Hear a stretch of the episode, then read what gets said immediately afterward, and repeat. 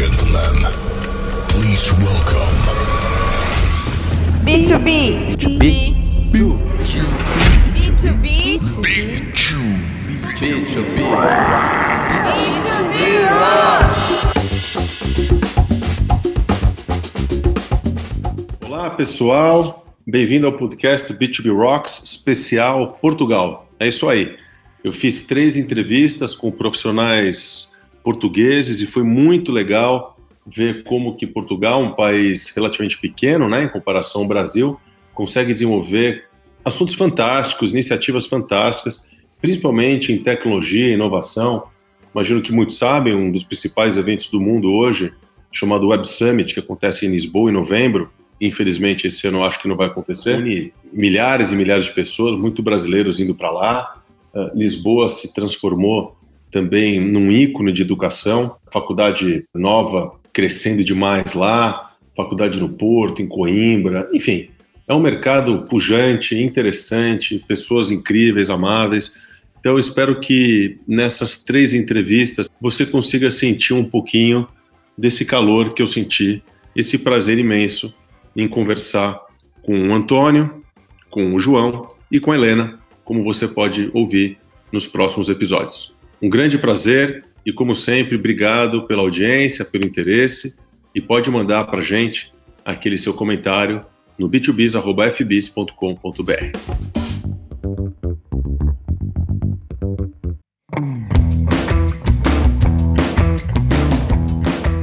Olá, pessoal. Mais um episódio do podcast B2Biz Rocks em terras portuguesas. Tem sido um grande prazer conversar com profissionais do mercado de Portugal e aprendido tanto com eles. No episódio de hoje, eu tenho a alegria de conversar com João Pintado, que ele é Head eh, of Digital Marketing do grupo Pecol, uma das maiores empresas de Portugal e da Europa em fitas adesivas, silicones, ferramentas, buchas, claramente dedicados ao mercado B2C, ou talvez B2B2C. Uh, a tagline da Pecol é a escolha dos especialistas, né? então o foco sempre acaba sendo naquele profissional que tem que comprar uh, uma ferramenta, um produto deles. O João Pintado também é professor na Veiro Digital School e, como eu, começou a carreira no mercado publicitário, porém depois ele mudou para uma empresa de geradores e hoje comanda todo o trabalho de digital da Pecol. Então, em primeiríssimo lugar, João, muito obrigado por estar com a gente aqui no podcast B2B Rocks. Antes, antes de mais, obrigado pelo convite. Um, eu, eu, acho que é interessantíssimo abordarmos o tema B2B. Eu próprio em Portugal tento abordar o mais possível, portanto, uh, se o conseguir fazer fora de portas para outros países, melhor ainda, e, e na nossa língua. João, a primeira pergunta diz respeito ao mercado português. Por que, que você acha que Portugal virou essa referência em inovação, quando há 10 anos atrás eu lembro que se falava sobre outros assuntos, né? desemprego, depressão econômica. O que aconteceu na última década em Portugal, se puder dizer gente? Nós, nós em Portugal, eu acho que na, na, última década, o que aconteceu com, com a crise, com a recessão que iniciou a partir de 2000, 2008, eu acho que existiu um, um reformular de, de, pensamento e de ideal do, do, do, do, profissional português, que começou a acreditar muito mais em si, começou a procurar alternativas, porquê? Porque uma crise tem tudo de mas também tem algo de bom. E o algo de bom é que uma crise obriga-nos a sair da zona de conforto e a pensar uh, como é que nós conseguimos superar uh, obstáculos que estão a aparecer, muitos deles inesperados. Estamos agora a ultrapassar uma fase do Covid-19 que também está a obrigar novamente à reinvenção das empresas e, e, e se calhar a, a, transformação digital que está a existir agora, se não fosse o Covid-19, provavelmente só, só daqui a 5 ou 6 anos é que estaria a acontecer. E, portanto, o, o que a crise, o, o, o, que trouxe para nós, pelo menos aquilo que eu, que eu sinto no mercado, é que nós começámos a acreditar muito mais em nós. Nós somos um país muito pequeno, mas começámos a acreditar muito mais em nós e que realmente tínhamos profissionais com uma grande, grande, grande capacidade. E o que é que acontece? Aliado a isso, conseguimos ter estratégias de atrair investimento de grandes tecnológicas no nosso país por várias razões. Olha, primeiro, temos bom tempo, temos boa comida, temos segurança, ou seja, trazer para aqui profissionais de todo o mundo uh, ou empresas multinacionais tornou-se mais fácil porque é um país uh, pacífico para viver, com grande qualidade de vida, com, com, com, com pessoas muito, muito hospitaleiras que sabem receber. Uh, e acabamos por, por depois, na parte também, na parte a nível de, de, de ensino e, e não só, a ter muito mais apoio e profissionais muito mais preparados, de, acho eu, do que provavelmente outras gerações para, para enfrentar ou para começar a dar cartas nesta questão tecnológica e do marketing e da, da inovação e por aí fora. E pronto, e, e, de facto o Web Summit também nos posicionou como a meca digital da Europa, por assim dizer, ou mesmo a nível mundial, um, e acabamos por aproveitar essa onda e pelos vistos estamos a conseguir transmitir que, que a nossa capacidade profissional. Com certeza vocês estão conseguindo. Haja visto o número de brasileiros que visitam o Web Summit todos os anos. Sim. É impressionante como vocês se posicionaram, né? Como você falou, como uma meca do digital, pelo menos é, na Europa. É, você falou também sobre educação, e eu vi que você é professor né, é, na Digital School. Sim, como, em vários sítios, sim. É, como que você enxerga uh, a educação, especificamente em B2B marketing? Eu pergunto isso porque aqui no Brasil é algo pouco explorado, né? O, o Brasil é muito conhecido na criatividade publicitária, né? As maiores uh, agências brasileiras são super premiadas no mundo inteiro, uh, como Cannes e por aí vai. Uh, mas B2B marketing não é algo que eu aprendi na universidade. Como que é em Portugal? Sim, aqui é igual. E eu pertenço àquele nicho que tenta uh, fazer, uh, lutar contra isso. Porque o pensamento é muito simples. Vamos nós em Portugal, por norma, dividimos o país eh, em duas zonas, a Zona Norte e a Zona Sul. Ou seja, na Zona Norte temos a capital, entre aspas, norte, que é o Porto, não é? E depois temos a Zona Sul, que tem em Lisboa, que é a capital e mais para sul ainda, depois as praias, o Algarve e tudo mais, mas, mas por norma dividimos sempre o norte e o sul. O que é que acontece? Eu, eu sou da zona norte e nós na zona norte, o gran, a grande principal foco de produtividade são, é a indústria. Portanto, eh, faz-me alguma confusão, e eu quando comecei a dar aulas fazia-me alguma confusão, uh, porque eu já tinha passado do lado lá, que é como é que nós estamos com, com, com, conteúdos, com, unidades curriculares, com conteúdos letivos para estudantes uh, que não abordam a parte do B2B, quando provavelmente 90% deles vão trabalhar na indústria. Porquê? Porque é óbvio se me perguntar, mas João, tu preferias vender uh, parafusos ou geradores, ou o que já aconteceu, ou vender, uh, ou trabalhar com a Coca-Cola, com a Nike? Ah, é muito mais apelativo trabalhar com essas marcas, por isso é que ganham marca, por isso é que ganham prémios. Porquê? Porque nós estamos a trabalhar marcas ou essas pessoas trabalham marcas com muito mais notoriedade, toda a gente reconhece. Portanto, logo é um ideal de qualquer pessoa trabalhar este tipo de marca pela projeção que tem e pela notoriedade que tem a nível mundial. Agora, o facto é que a realidade não é assim, não existe. Não existe, são muito poucas pessoas uh, a nível nacional que conseguem trabalhar marcas que realmente depois fazem ganhar os tais prémios em Cannes, o que quer que seja, e em Portugal, felizmente, temos excelentes agências e também excelentes marcas, que, que excelentes criativos que, que conseguem fazer isso. Agora, a verdade é que nós, se olharmos para o tecido empresarial que nós temos, nós estamos numa zona com muita indústria. Portanto, se estamos numa zona com muita indústria, nós temos claramente que fazer um foco no B2B. E eu, há uns 4, 5 anos, quando comecei a ser convidado para, para dar formação ou para dar aulas, uh, foi um dos temas que eu tentei colocar, que era a minha experiência prática. Eu passei de uma agência que era minha, onde trabalhava com marcas B2C para, ou marcas B2B, eh, que, e depois fiz uh, a transição para uma, para uma indústria como responsável de marketing dessa empresa, onde o foco era claramente o B2B. E foi aí também que eu comecei, para lá, então, mas aquilo que eu estou a fazer aqui na prática não tem muito a ver com aquilo que se calhar outras pessoas estão a tentar ensinar nos cursos de marketing e tudo mais, e então pronto, foi aí que comecei, mas realmente não é uma área onde exista muito foco ainda por parte do, do ensino letivo. E dentro das suas atribuições da PECOL, eu vi que você menciona algumas coisas, por exemplo, como employer branding, que tem a ver com o que a gente está falando, né? É o que você Sim. falou. Alguém está saindo uh, de uma faculdade de comunicação ou digital em Lisboa, no Porto, no Brasil, em qualquer lugar. Provavelmente esse jovem pensa ou empreender, ou trabalhar no Facebook, no Spotify, no Exato. Google, no LinkedIn. Como que você consegue desenvolver trabalhos para atrair talentos para a PECOL. E se você puder falar um pouquinho, qual que é o trabalho que você faz na PECOL também? começando então pela parte final. A, a responsabilidade na PECOL tem a ver com toda a parte digital da empresa, nomeadamente a parte do marketing digital e a parte da comunicação, ou seja, tudo o que é o ecossistema digital da empresa, desde a parte de plataformas web, loja online ou, ou, sites, com a parte de comunicação em social media, com a parte de email marketing, com a parte de SEO, com a parte de content marketing, ou seja, nós temos tudo muito bem delineado para quê? Para que possamos, em todos os canais, em todos os meios digitais, ter a maior notoriedade possível, ou seja, divulgar a nossa marca, gerar, gerar uh, contactos, gerar leads e depois nutrir essas leads e tornar em negócios, ou seja, em vendas diretas na loja online, ou passar para a nossa equipa de vendas. Nós somos uma empresa que tem 90 vendedores em Portugal.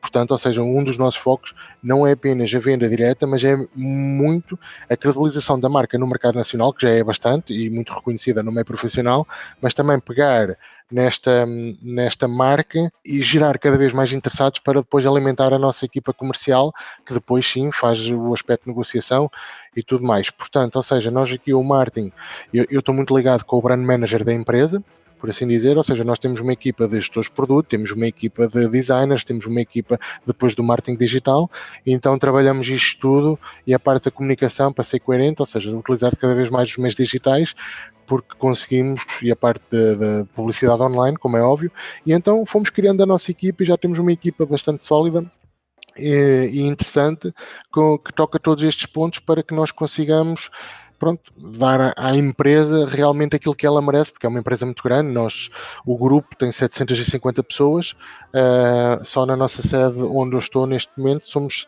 600 pessoas de, de várias empresas. Portanto, nós, uh, o nosso objetivo é, é, é, capacitar a empresa junto do consumidor com a notoriedade que, que, que ela merece. Hoje em dia a pessoa não quer mais um sítio para trabalhar onde é chegar, entre aspas, picar o ponto, trabalhar 8 horas e ir para casa e receber o ordenado ao final do mês. Isso não chega. As pessoas querem se sentir bem, as pessoas querem ter outro tipo de condições, as pessoas querem ser valorizadas, as pessoas querem, querem, querem representar, querem vestir a camisola de uma empresa porque realmente sentem orgulho e não por obrigação. Ou seja, e, e ao longo, não só nesta empresa, mas também noutras, eh, uma das coisas que eu sempre tentei é, é que a relação interpessoal fosse sempre o, o, menos formal possível. Porquê? Porque no final de tudo, seja B2B, seja B2C, seja colegas internos, somos todos humanos, somos todos pessoas. E na área mais tecnológica de sempre, eu acho que tem que existir cada vez mais foco nas pessoas. E existe cada vez mais foco nas pessoas. Então, o que nós tentamos transparecer é que nós não somos apenas líderes nacionais e, e, e um dos líderes europeus e, e, o maior fabricante ibérico de parafusos. Não, nós somos muito mais do que isso.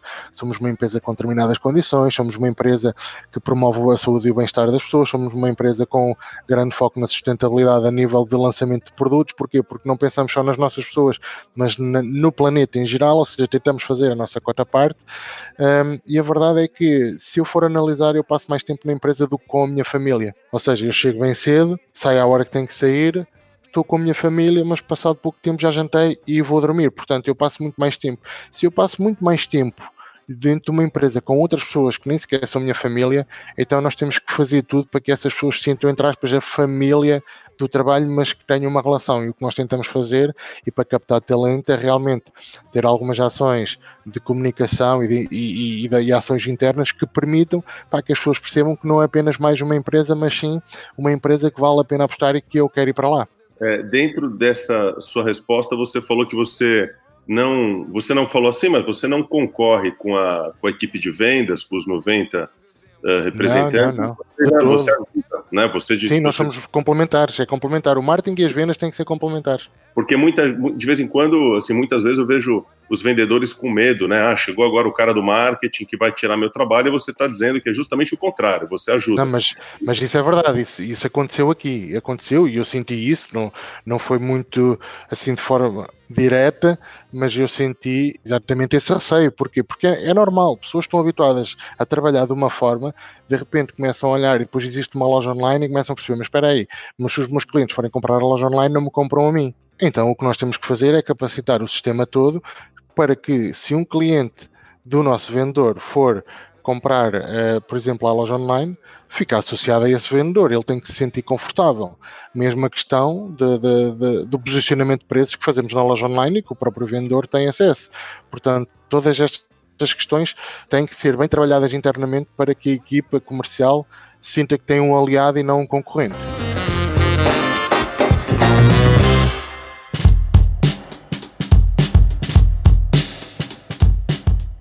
Que, você entende por social selling, que é uma coisa que eu tenho falado muito aqui uh, no meu trabalho, mas ainda é algo pouco compreendido. Qual que é a visão de social selling para você?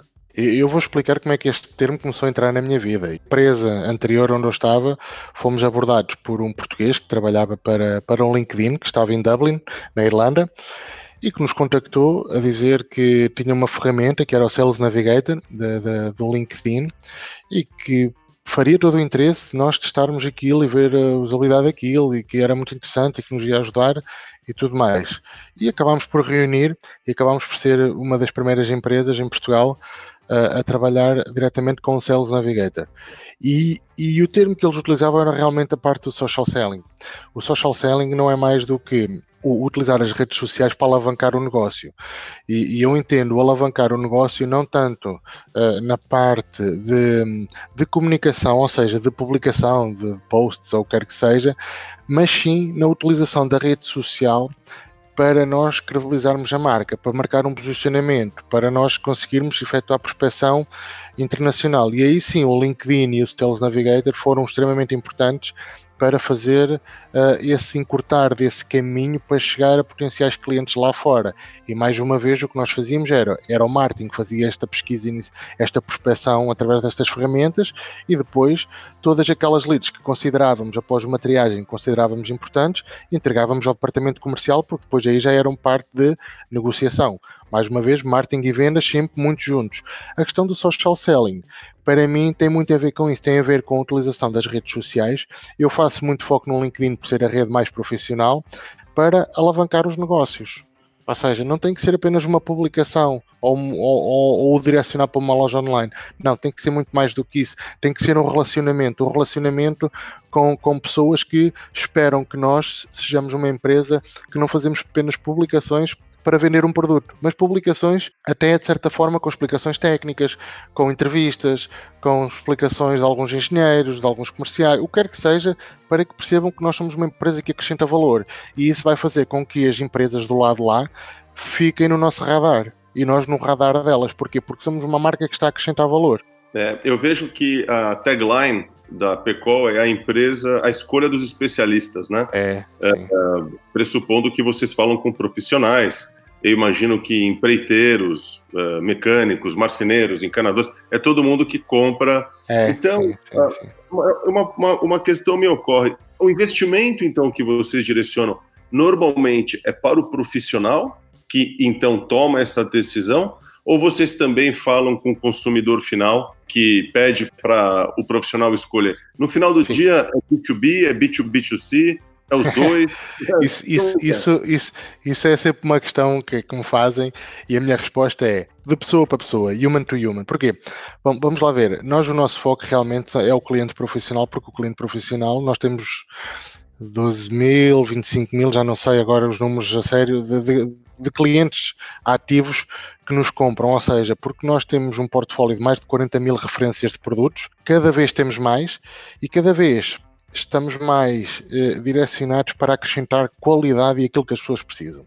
Nós não queremos ser a empresa mais barata nem mais cara, nós queremos é ter o melhor produto ao preço mais justo e queremos que o profissional se sinta apoiado nisso.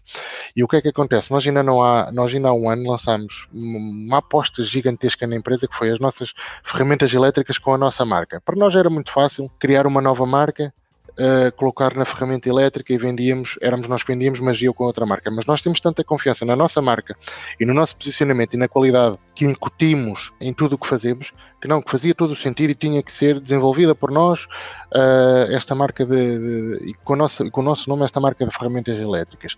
E mais uma vez o nosso posicionamento foi o quê? Profissional. Portanto, qualquer particular que compre produtos pré-call está a comprar produtos que podem ser utilizados por particulares, mas com qualidade profissional. E isto não há preço que pague. Ou seja, o que nós fazemos é isto.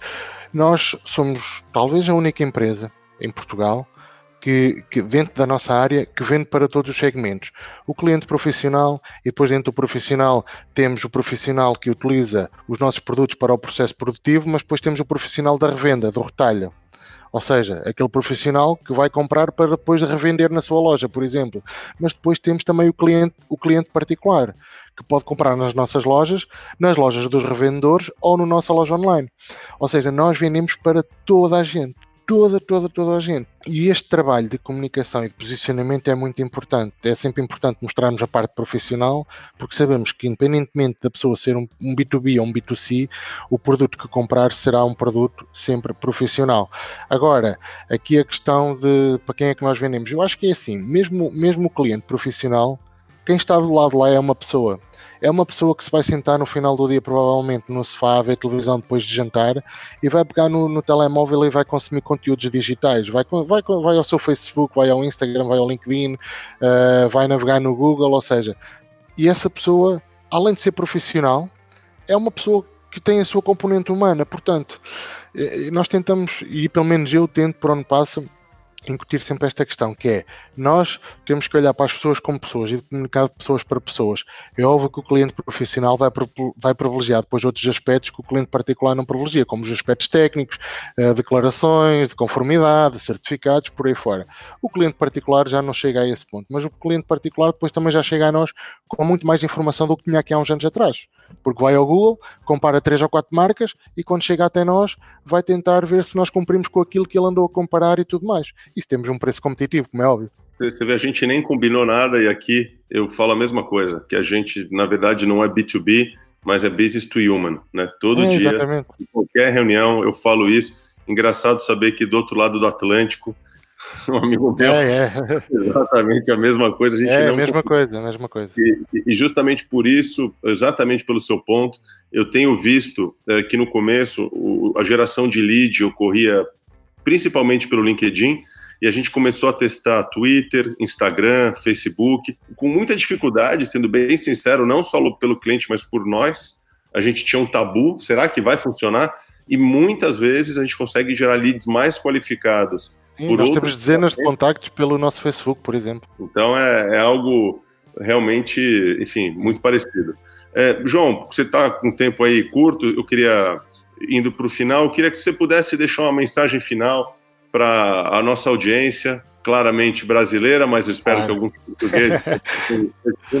se você puder falar para aquela pessoa de 20 e poucos anos que está acabando a faculdade, e está doida para ir trabalhar em alguma empresa de tecnologia ou empreender, qual que é o seu, o seu comentário para trazer essa turma para... Eu não sei se em português de Portugal tem esse, essa frase, mas a gente diz que o mato é muito alto, né? Dá para cortar mato porque... Sim, eu estou a perceber, eu estou a perceber. Eu estou a perceber. É, é assim, a mensagem, eu acho que é uma mensagem simples. Eu, eu, pelo menos, eu considero que qualquer pessoa, para ser bom profissional, tem que ter bom senso, em qualquer área em qualquer área. É importante ter as componentes teóricas, a base, não é? Aquilo que aprendemos e tudo mais na, na, na, na universidade, uh, mas é importante que, que exista bom senso. Porquê? Porque depende sempre. Eu, se estiver a vender telemóveis, tenho que ter bom senso para uma determinada área. Se estiver a vender parafusos, tenho que ter bom senso para, para, outra determinada área. Eu acho que o bom senso deve fazer parte do profissional, ou seja, o profissional deve ter o bom senso e este bom senso vai bater aquilo que estávamos a falar anteriormente, que é o bom senso de perceber que as pessoas são humanas. É pessoa para pessoa. B2B, B2C, não interessa, mas é de pessoa para pessoa. E se nós conseguirmos mostrar e, e, e acrescentar valor, eu acho que o, o, importante é isso. Eu costumo dizer que vender por preço é muito fácil. Pá, se eu, eu vendo a 10, o meu concorrente começou a vender a 9, eu meter isto a vender a 8 é fácil. O difícil é, em vez de vender a 10, calhar vender a 11 e acrescentar mais valor na marca. Porque a marca é muito mais do que o produto. Pronto. E, e então eu acho que é isso que, que, que, as pessoas mais jovens devem ter. Eu sei que, que, e nós todos passamos por isso, que é temos vontade de fazer acontecer e queremos mostrar e tudo mais. Uh, a verdade é que não tenham medo o marketing digital é uma coisa fantástica, porquê? Porque muitas das vezes aprende-se mais uh, uh, sendo autodidata no Google do que se calhar em algumas universidades. Uh, existem milhares e milhares de cursos mundiais onde nós conseguimos beber informação e quem está nesta área do marketing ou do marketing digital, que acontece muitas das vezes, e eu digo isto a alguns alunos, que é eu hoje estou aqui a falar, mas se calhar daqui a três meses aquilo que eu disse já não faz sentido. Ou porque o Google mudou o algoritmo, ou porque o Facebook agora alterou a plataforma, ou porque o email marketing agora tem a questão do RGPD mais, mais, mais, mais aprofundada. E, ou seja, tudo muda, tudo muda, tudo muda, tudo muda de um dia para o outro. A questão do Covid-19 demonstrou-nos que em três meses é possível muita coisa mudar. Portanto, eu acho que bom senso, vontade de fazer acontecer, vontade de saber ouvir, ou saber ouvir é importante, saber ouvir é importante, uh, e aprender, e ter a vontade sempre de aprender, porque eu acho que quem tem vontade de aprender e tem bom senso uh, consegue dar cartas em qualquer, em qualquer área. João, muito obrigado, é um, é um prazer obrigado. poder falar com profissionais de Portugal, é, essa, esse laço que nos une faz com que a gente se sinta próximo, parece que eu estou falando com um amigo aqui perto, é muito bom poder falar também em português, e eu espero que a nossa audiência tenha aprendido tanto com você como eu. Quero te claro. agradecer uma vez, foi um grande prazer, muito obrigado. Força, e na audiência, quem, quem quiser, basta ir ao LinkedIn, procurar e, e ligar-se e bater e trocar umas ideias, não há problema nenhum, portanto, força aí. Legal.